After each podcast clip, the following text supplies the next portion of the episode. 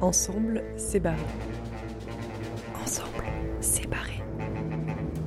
Donc je suis Sébastien Brun, le directeur artistique et musical de l'ensemble C'est barré.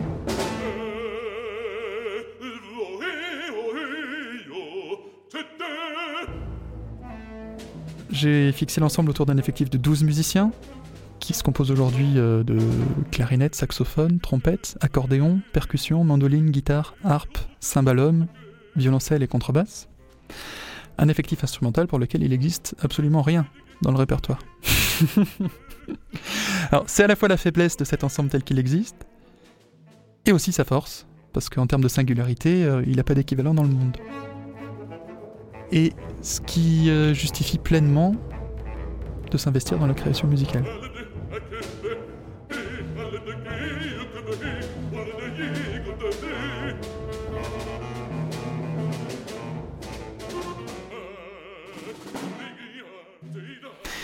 Depuis 2012, je pense qu'on a dû euh, susciter à peu près 80 euh, commandes, 80 créations, oui, 80 œuvres écrites dans divers formats euh, pour l'ensemble séparé. Bah, je dirais que l'une des premières œuvres pour lesquelles j'ai eu le sentiment que le compositeur avait vraiment su s'emparer de la formation et même nous faire découvrir quel était le potentiel sonore de l'ensemble, c'était une œuvre de Frédéric Patard en 2014 qui s'appelait Mind Breaths. On a vraiment eu l'impression qu'il avait réussi à faire trouver un lien entre chacun de ces instruments, à les faire respirer ensemble, euh, comme un seul être vivant. C'était étonnant, euh, parce que c'est pas toujours évident de savoir comment faire sonner euh, un accordéon avec une mandoline ou, une guitare avec une trompette. Enfin, ça, peut poser certaines questions. D'ailleurs, il y a des compositeurs les plus classiques qui, parfois ont refusé d'écrire pour nous parce que ça leur semblait trop, hétérogène comme formation. Et d'autres qui, au contraire, ont su s'en emparer pour valoriser justement leur préférence d'écriture.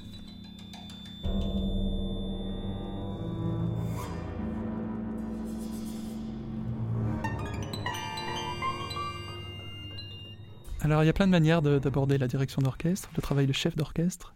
En tout cas au sein de Sébarré, j'ai plutôt la, sensation de, proposer à des compositeurs un mélange de saveurs, dans lesquelles les cordes pincées sont vraiment euh, peut-être la, saveur la plus étonnante ou la moins conventionnelle.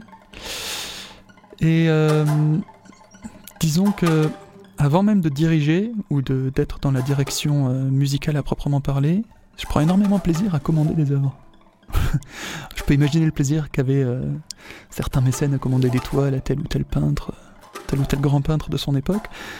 Bah, j'y trouve un plaisir, en tout cas, assez, euh, assez incroyable à commander des œuvres à tel ou tel compositeur, telle ou telle compositrice aujourd'hui, à commander finalement quelque chose qui, va, euh, qui va être un peu, qui va catalyser une certaine notion du beau qu'a cette personne-là.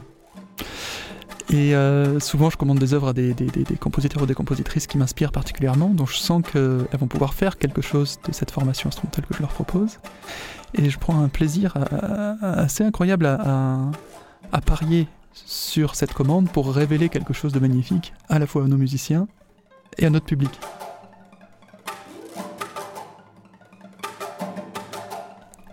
Toujours un pari, parce qu'on sait jamais à quoi s'attendre, hein. on n'est jamais sûr à 100% que, que l'œuvre soit réussie, mais c'est ça qui aussi euh, qui rajoute un peu d'adrénaline.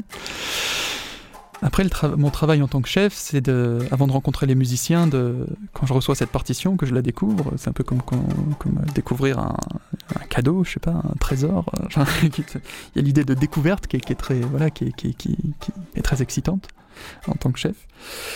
J'essaie de, en la lisant d'entendre au maximum euh, tout ce qui est écrit dans la partition, un peu comme quand on lit un livre, hein. on essaie d'entendre, euh, là non pas du texte, mais euh, vraiment des sons, des timbres, des rythmes, des énergies, des, des formes, de voir un peu ce que le d'essayer d'imaginer ce que le compositeur a vécu ou a ressenti pour écrire ce qui est écrit là. Pour, c'est un décryptage qui me semble voilà très important avant de, me lancer dans une répétition, pour pouvoir après le transmettre au mieux auprès des, musiciens et surtout m'en faire un idéal de beauté, de perfection, à obtenir, à viser lors de répétitions.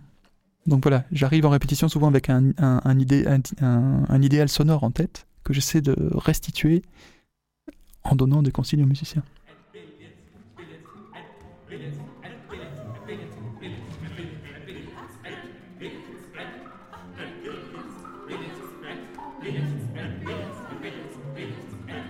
De chef d'orchestre, c'est quelque chose qui est assez incroyable. C'est, disons qu'on n'a pas d'instrument directement sous les doigts, on est directement en contact avec le son.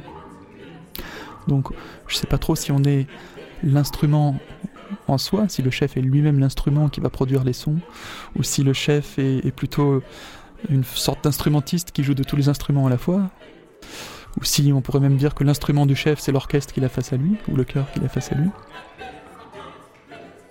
Mais en tout cas, il y a ce, rapport au son que je trouve très fascinant, de pouvoir trouver un lien entre l'émission d'un geste et ses conséquences sonores. Euh, je sais pas, j'ai l'impression de, pouvoir pétrir le son, de transformer à souhait, ne serait-ce qu'avec un regard ou un, ou un tout petit mouvement de doigt, euh, l'envoyer au public, le, faire sonner. Euh, euh, en haut de la pièce, euh, derrière moi, de pouvoir. Enfin, il y, a quelque chose qui est, très excitant, c'est que d'une certaine manière, parfois on a même l'impression d'être le son en soi. Et c'est chouette parce que le chef est placé à un endroit, souvent face au groupe et au centre, à un endroit où, tous les sons convergent. Donc on est vraiment. Euh, c'est la place idéale pour entendre voilà, de la meilleure manière les musiques qui, sont, voilà, qui sont interprétées. Parfois, ça me donne aussi l'impression d'être un cuisinier qui, lors des répétitions, va estimer qu'il manque un peu de sel ici, un peu de poivre là, un peu d'épices là. Donc, on va essayer de révéler certaines saveurs, certains timbres, certaines textures, euh, euh, en demandant à tel instrumentiste de jouer de telle ou telle manière. Euh, voilà, c'est un métier peut-être de grand cuisinier.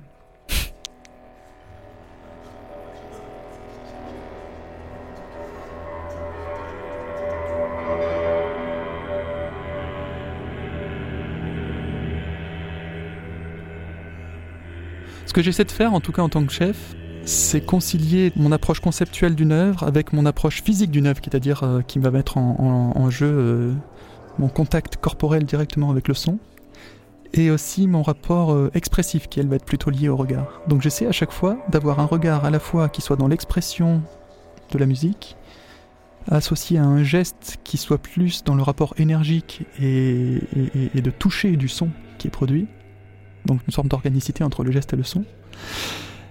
Et en même temps, le tout euh, cadré par une conception de la forme euh, claire. Donc, ça, concilie à la fois quelque chose d'intellectuel, de sensible et de sensoriel. C'est ma quête.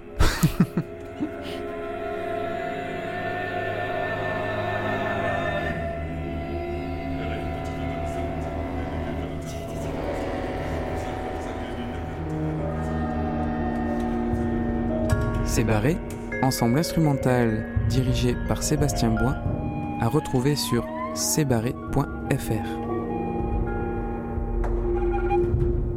Une série de portraits coproduites par l'ensemble Cébarré et Radio Grenouille Euphonia.